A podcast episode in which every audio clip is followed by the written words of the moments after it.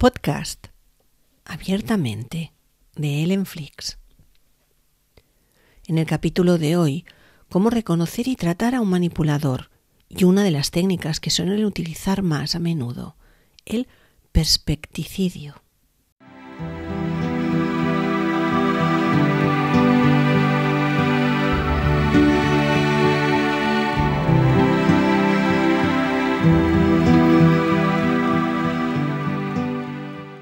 Es un tema que está muy de moda.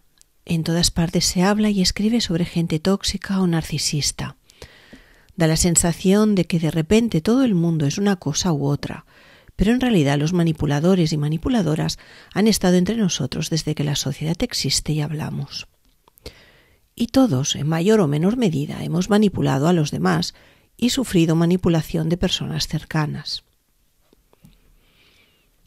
Es difícil reconocer a un manipulador a primera vista, ya que suelen mostrarse cautivadores y confiables. Sin embargo, su actitud suele generar culpa y malestar en sus víctimas.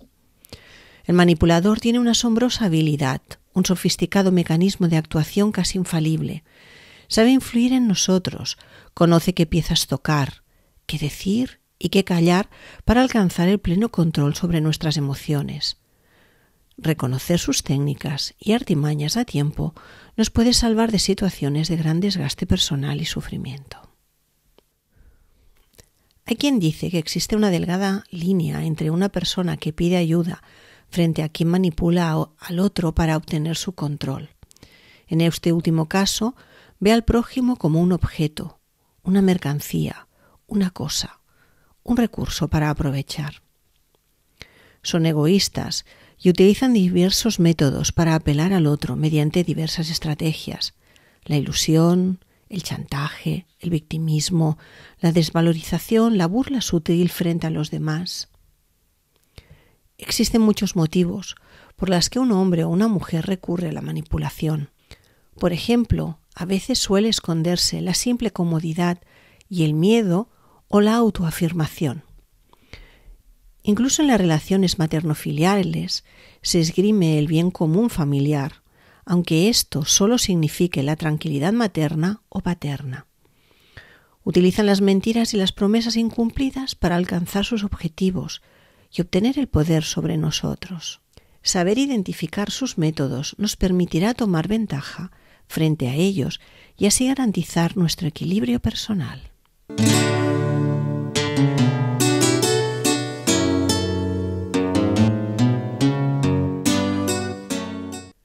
Señales que todos debemos saber y aprender a identificar. Todos queremos satisfacer nuestras necesidades, porque en cierto modo cada uno de nosotros tenemos aspiraciones, metas y carencias.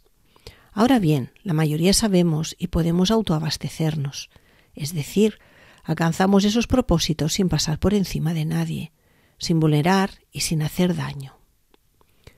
Sin embargo, el manipulador prefiere el camino más corto. Para ello utiliza técnicas indirectas, engañosas y altamente abusivas, que suelen pasar desapercibidas por sus víctimas, pues la manipulación se camufla con acciones bien intencionadas. Se reviste de preocupaciones y emociones profundas para ganarse nuestra confianza y desplegar después sus intenciones.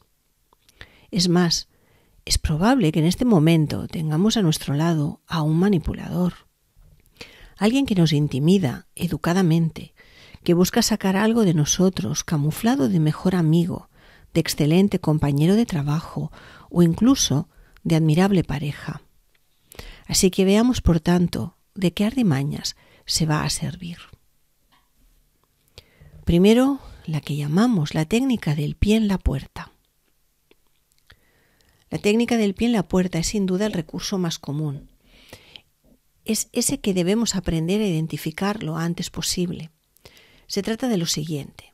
El manipulador nos pide un favor, uno simple, casi insignificante, y que no nos cuesta nada satisfacer. Sin embargo, al poco aparecerá la demanda real, la solicitud tamaño XXL, que llega sin que la esperemos. Ahora bien, en caso de que nos neguemos o protestemos, el manipulador se pondrá a la defensiva y empezará a echarnos en cara las más variadas quejas y reproches para hundirnos emocionalmente. La número dos. Experto en el arte de la mentira. Tiene una gran capacidad para mentir. De hecho, es un profesional. Lo más llamativo es que ha desarrollado la habilidad del engaño por su incapacidad para empatizar con la persona que tiene delante. No conecta con las realidades ajenas, no es capaz de ponerse en otras pieles, y si lo hace, es solo para conocer nuestros puntos débiles y usarlos a su favor.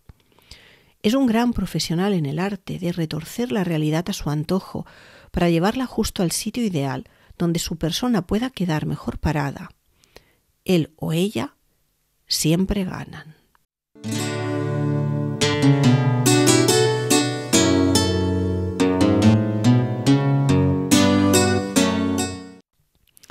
La tercera estrategia es la falsa preocupación.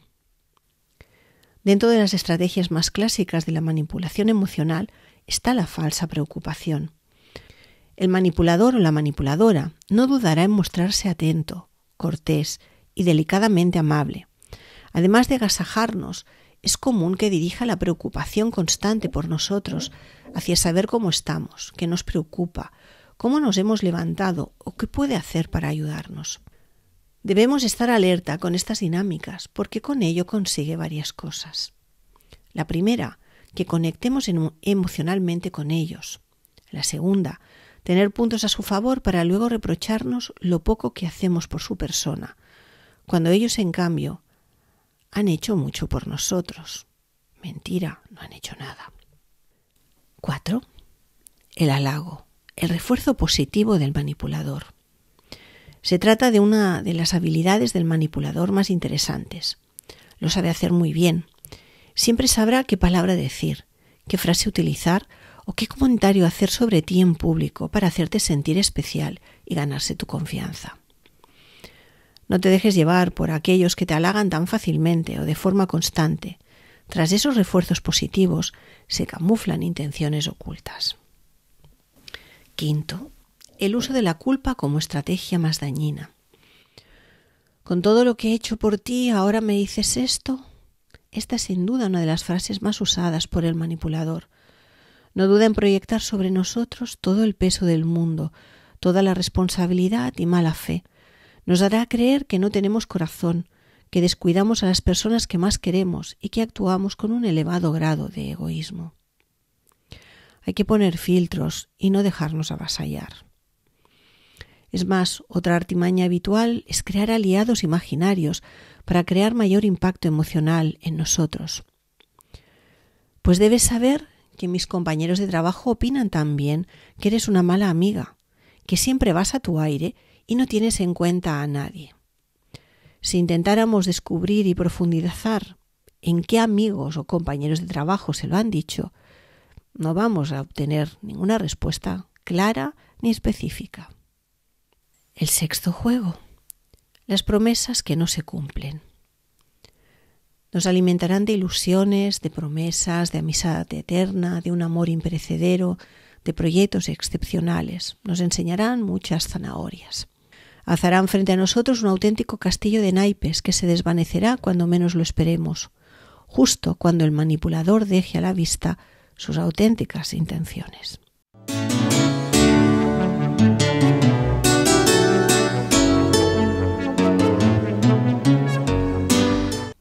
Séptimo, victimización. Problemas personales súbitos y trágicos, dificultades económicas, su cansancio, su dolor, sus preocupaciones profundas que no pueden compararse con las nuestras, todo lo que le ocurre siempre es más que lo nuestro. El manipulador hace uso del recurso de la victimización con gran eficacia para tenernos bajo su control. Ahora bien, no solo apela a nuestras emociones, sino que hace servir la inmediatez y la urgencia. Necesito esto y lo necesito ahora. Lo mío importa más que lo tuyo. Incluso algún jefe de algún paciente que he tenido le ha hecho retrasar una cirugía importante hasta cuatro veces porque la empresa le necesitaba más que operarse de su enfermedad. El octavo punto, las emociones siempre a su servicio. Este es otro de los recursos que utiliza un manipulador con experiencia. Es donde pone a su favor todo nuestro tejido emocional. La vida al lado de un manipulador es como vivir en una montaña rusa. Todos son subidas y bajadas, días de intensa afectuosidad y momentos donde afilia la frialdad más amenazante, siendo así donde aparece la demanda, la necesidad de satisfacer y el objetivo que cumplir. En caso de negarnos, volcará sobre nosotros los reproches, la culpa, el desprecio. Mira lo que has hecho. Yo nunca te trato tan mal. ¿Por qué no me has llamado? Son frases que un manipulador utiliza para atemorizar a su víctima.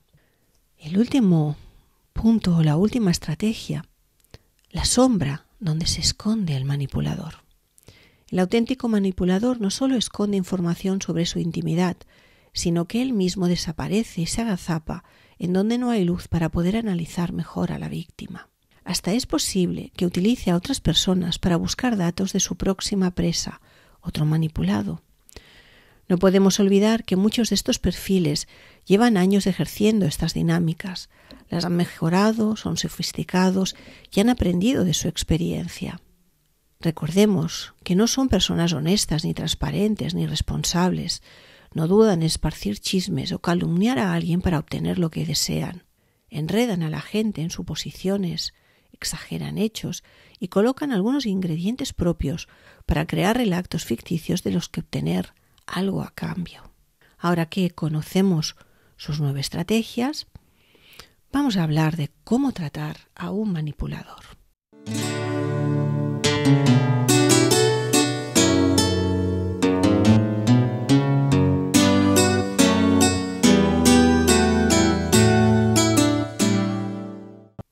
Debemos prestar atención a estas estrategias. En el momento en que aparezca más de una y se repita con frecuencia, hay que empezar a poner límites, distancia y escudos adecuados para protegernos de esas conductas. Recordad que cuando una conducta se repite tres veces seguidas, es un hábito en la persona, así que tomad ese punto de referencia. Hay que evitar que el chantaje te genere culpa o malestar. Recuerda que busca que sintamos culpa, miedo o malestar para poder tener control sobre nosotros, pues nuestra sumisión lo fortalece. Por tanto, debemos impedir que sus palabras y acciones nos hagan sentir de esa manera. De no ser así, terminaremos actuando bajo miedo, obligación o presión. Fortalece tu asertividad y autoestima. Es importante que adquiramos estrategias y recursos personales que nos permitan cambiar y gestionar la situación de manera proactiva. Para ello es importante trabajar la autoestima, ya que nos permitirá sentirnos fuertes, reduciendo nuestras inseguridades y culpas. Por otra parte, entrenar nuestra asertividad es vital para que podamos expresar nuestros deseos y opiniones de una forma clara, directa y sin recurrir a faltas de respeto. En otras palabras, la asertividad facilitará la comunicación con el manipulador, convirtiéndola en un intercambio amable, natural y respetuoso, donde se validen las emociones y sentimientos tanto del manipulador como de nosotros mismos, y se le haga entender que no va a ser posible cumplir sus peticiones a pesar de la insistencia. Debemos ser conscientes que hay una estrategia que funciona muy bien, que es la de la piedra gris. Es repetir una y otra vez, entiendo cómo te debes sentir, entiendo que para ti eso es importante, pero yo ahora en este momento me es imposible realizar lo que me estás pidiendo. Y mantener la frase inamovible una y otra vez. Veréis cómo desistirá y se dará por vencido. Ve siempre un paso por delante.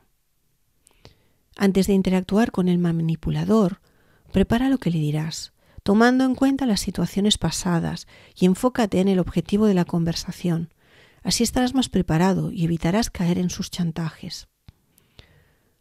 Asimismo, ante la agresividad y faltas de respeto, lo ideal es retirar la atención, marcar límites y hacerse respetar.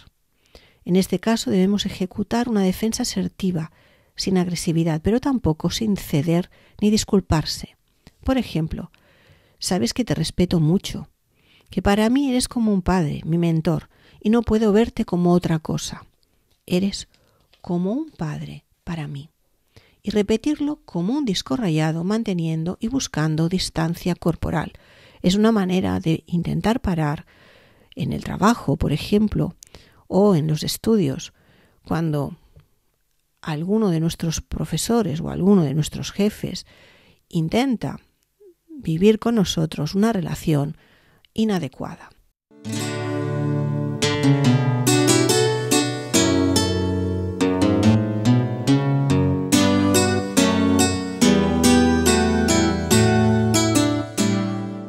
Ten siempre en cuenta tus derechos en todo momento.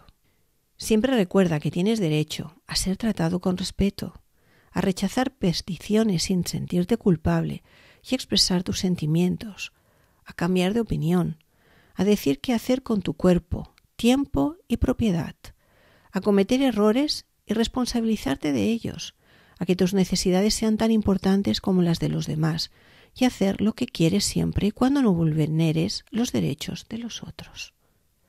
Esto es muy importante. Muchas personas pensamos que cuando le decimos que no a la petición de otro, solamente estamos fallándole, estamos decepcionándole, pero no nos damos cuenta que muchas veces cuando decimos que sí, estamos yendo contra nosotros mismos, estamos diciéndonos no a nosotros. Por lo tanto, recuerda, si tú tienes que ir a un concierto, es igual de importante que el traslado de tu amiga que no te ha avisado con tiempo y que te exige que tienes que ayudarla porque ella te ha ayudado. Tú has pagado una entrada y tienes tu concierto. Así que no tires la entrada o la regales a alguien para hacer algo que no te apetece, que no quieres y que no te preguntaron ni te organizaron con tiempo. Cuando el manipulador es un ser querido, mm, este es un punto complejo. Por otro lado, si has descubierto a un manipulador en tu círculo íntimo, familia, amigos, trabajo, estudios, barrio, protege a los demás de forma discreta pero certera. Asimismo, lo que se refiere al propio manipulador, siempre es recomendable hacerle ver que sus actos tienen consecuencias. Es aconsejable darle alternativas, invitarle a hacer cambios e incluso a buscar ayuda profesional. Pero no olvidéis que si esto lo hacéis delante de la gente y les ponéis en ridículo, el manipulador irá a hacer bistec con vosotros, os cortará en trocitos, os destruirá.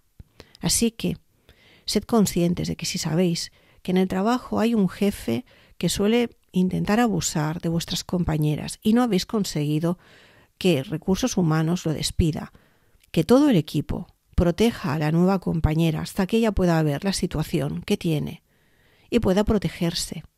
Si estáis en una situación eh, de compañeros de trabajo, podemos ser todo el equipo. Por ejemplo, en las quejas que se están teniendo en la universidad, porque muchos mentores piden favores para mantener los puestos de trabajo de las becarias o de las doctorandas. Volvemos a lo mismo. Si yo sé que ese profesor ha hecho estas cosas conmigo, cuando yo soy profesora voy a intentar proteger a mis compañeras. Sí, el rector de la universidad y recursos humanos no han hecho nada contra esta persona.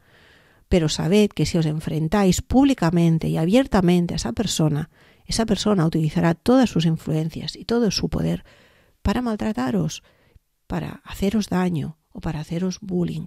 Así que si tenéis que pararle los pies en privado y sabiendo perfectamente con qué amenazarle. Si no, simplemente proteged el entorno.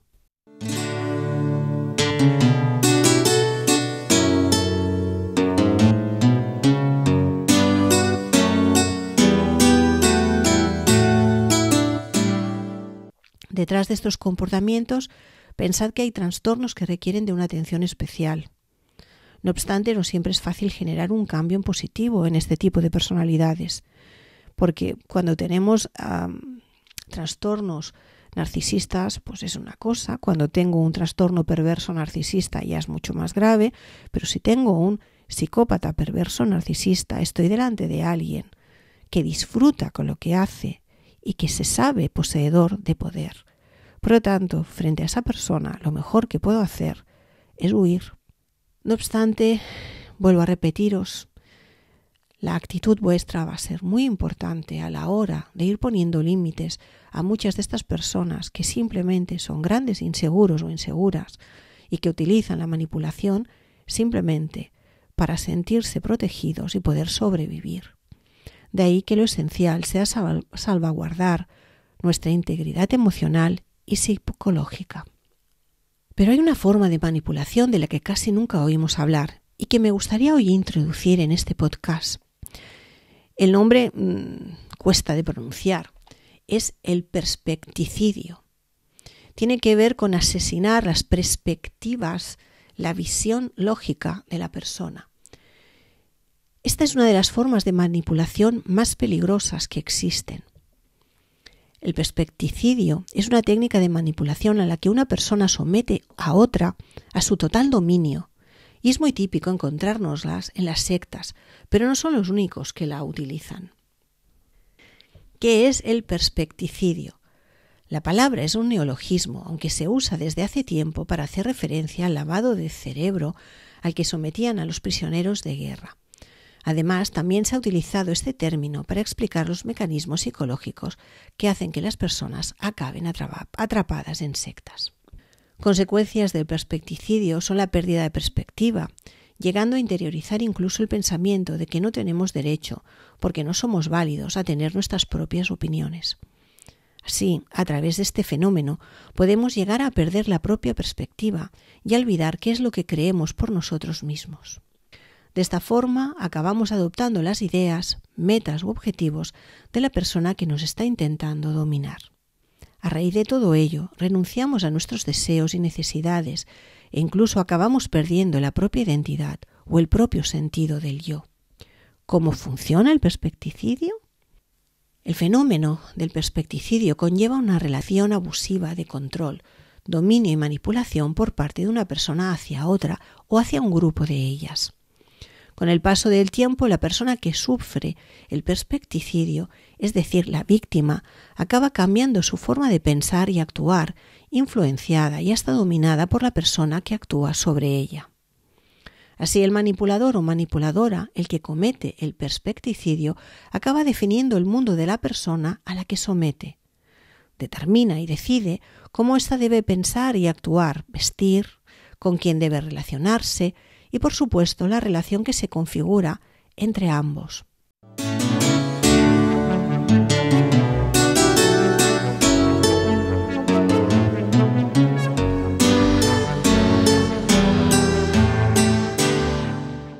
Como vemos, no se trata de una influencia mutua o bidireccional en la relación, en la que las dos partes ejercen su dominio, su rol, en este caso, hablamos de una relación unidireccional de sometimiento, control y dominio, es decir, de una de las partes, manipulador, a otra, víctima o persona sometida.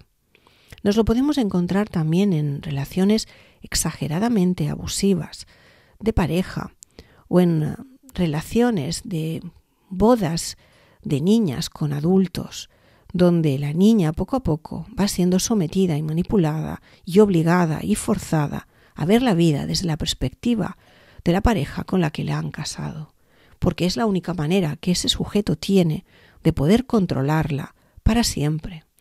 Cuando estamos frente a un síndrome de Estocolmo, estamos también frente a un perspecticidio. ¿Cómo actúa? Restringe el mundo de la víctima. El manipulador de forma progresiva acaba lavando el cerebro de su víctima hasta que ésta pierde por completo su identidad y acaba actuando como el primero desea. La persona sometida pierde hasta su capacidad para decidir, ya que el manipulador va restringiendo poco a poco su mundo, sus relaciones y su entorno.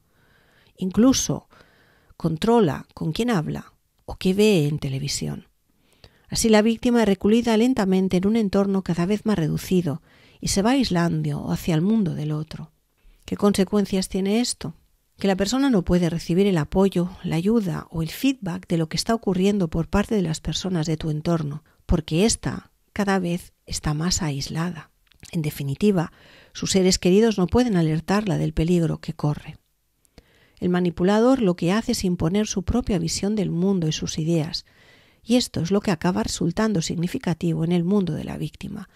Fijaros cómo religiones eh, que entran en países como Afganistán, lo primero que hacen es prohibir la música, prohibir que las mujeres canten, que las mujeres bailen, las obligan a ir completamente tapadas y a solo poder ver la vida a través de una rejilla. No les permiten salir solas a la calle, siempre han de ir acompañadas. Es una manera de que esa mujer no pueda entender ni ver que existe otro mundo, que existen otras realidades. Por lo tanto, no va a cuestionar nunca las normas que los hombres le impongan.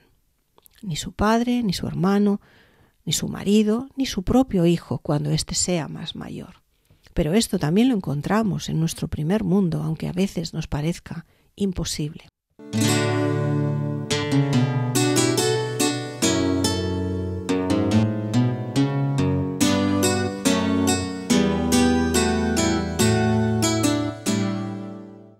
Las estrategias del perspecticidio Puede darse tanto en relaciones de pareja como en relaciones de amistad, de familia y como no en las sectas.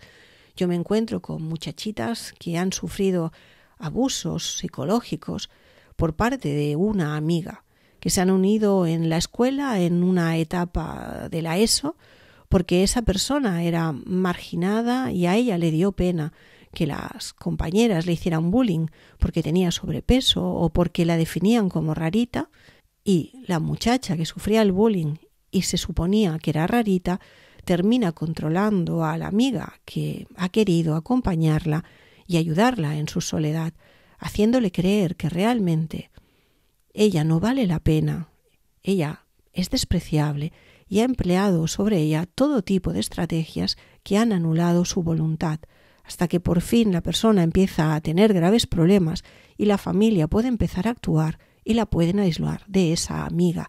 Ahí estaríamos también ante un perspecticidio. Algunas de las estrategias o acciones empleadas por la persona que ejecuta el perspecticidio son las siguientes. Controla obsesivamente a la víctima, es quien fija los términos y las normas de la relación, decide cómo la víctima debe invertir su tiempo y con quién, y cambia el autoconcepto de la víctima y esto es su manera de ser. A lo mejor ahora os podéis preguntar, ¿estoy sufriendo perspecticidio? ¿Tienes dudas sobre si realmente estás sufriendo o no un proceso de perspecticidio? Aquí te dejo algunas señales de alarma que podrían estar indicando que estás siendo sometido a este fenómeno por parte de un manipulador. ¿Te sientes cada vez más inseguro en tus decisiones? Cuando antes no era así. ¿Sientes que estás perdiendo los puntos de referencia cuando eras alguien que tenías ideas bastante claras? ya no te reconoces a ti mismo, te sientes incapaz de conseguir cosas por tu propia cuenta, te aplicas etiquetas negativas a ti mismo cuando antes no solías hacerlo, empiezas a dudar de tus propias opiniones y capacidades. Para poder decir que suprimos perspecticidio, todos estos síntomas o señales de alerta los sientes a raíz de la manipulación, dominio o control por parte de otra persona. Es decir, nacen como resultado de estas interacciones con el otro. No es que te sientas así porque sí, o porque ya te sentías antes de oír este podcast. Si sufres algunos de estos síntomas y tienes a alguien cerca que crees que te está manipulando, pide ayuda y aléjate cuanto antes de esa relación. Recuerda, es la forma de manipulación más peligrosa. No es fácil salir de las garras de un manipulador, pero identificar estas señales y tomar conciencia de lo que está ocurriendo es el primer paso para ello.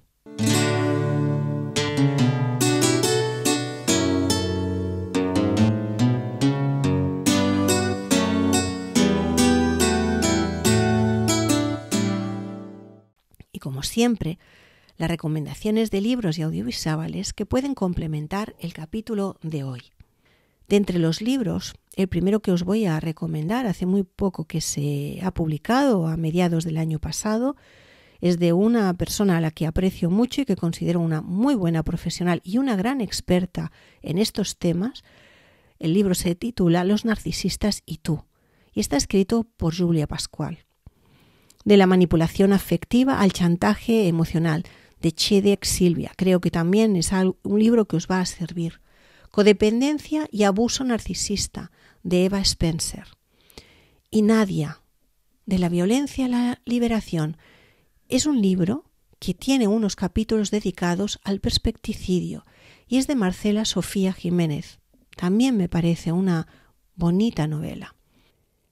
Series y películas. Mm, hay muchas, evidentemente, pero he encontrado algunas que me han parecido bastante interesantes y que son muy recientes. Nueve Perfectos Extraños, de la Nicole Kidman. Me pareció una serie muy interesante y que toca distintas maneras de manipulación. Es del 2021, es una serie y aún la mm, podéis encontrar en Netflix. Express es del 2022 y es una película. El manipulador es del 2022, es una película que dura 44 minutos y está basada en hechos verídicos. Los esclavos felices es sobre el perspecticio y es como captan las sectas. La ola es película y en estos momentos sigue, sigue estando en las plataformas. El camino al balneario de Beth Click con Anthony Hopkins me parece realmente muy muy interesante.